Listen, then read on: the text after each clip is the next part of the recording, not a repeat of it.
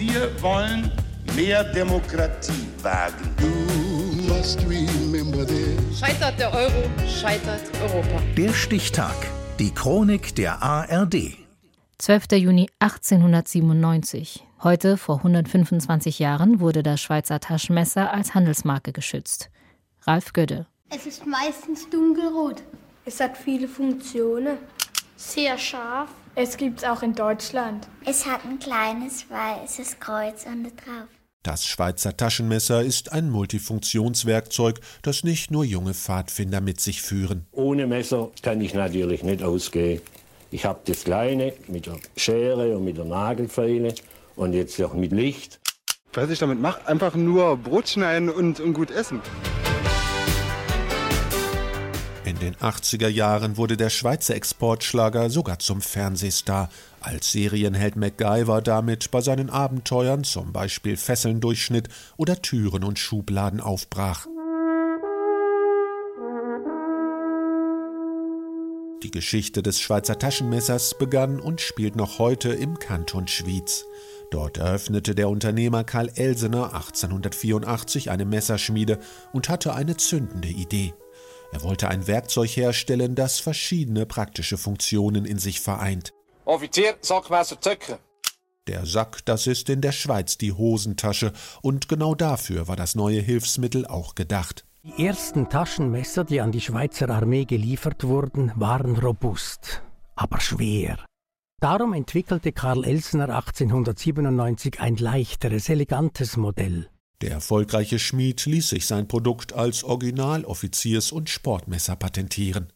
Neben einer scharfen Klinge war es zusätzlich mit einer Ahle und einem Schlitzschraubenzieher ausgestattet und ermöglichte so den Soldaten das damalige Standardgewehr zu zerlegen.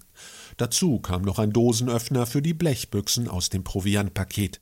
Mit der Zeit erfreute sich das praktische Klappmesser aber auch außerhalb der Armee wachsender Beliebtheit und das inzwischen weltweit. Es ist gut, nützlich und schön. Ja, ich habe es schon gekannt. Sogar in Chile sind sie berühmt. Große Aufregung dann 2007, als das Schweizer Heer verkündete, das klassische Standardtaschenmesser ersetzen zu wollen durch eine modernere Version.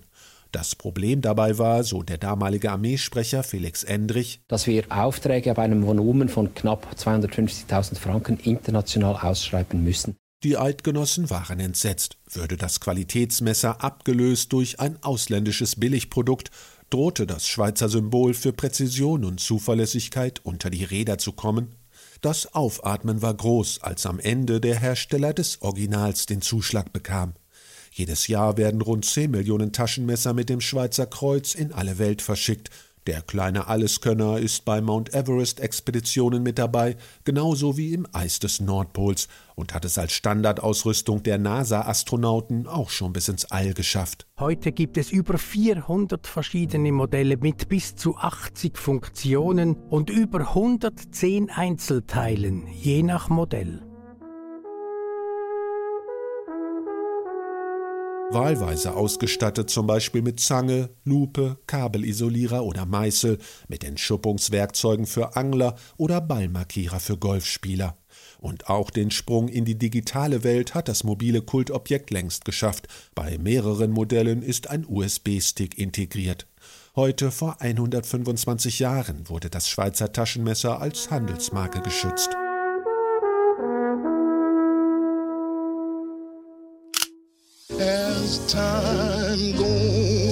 Der Stichtag. Die Chronik von ARD und Deutschlandfunk Kultur. Produziert von Radio Bremen.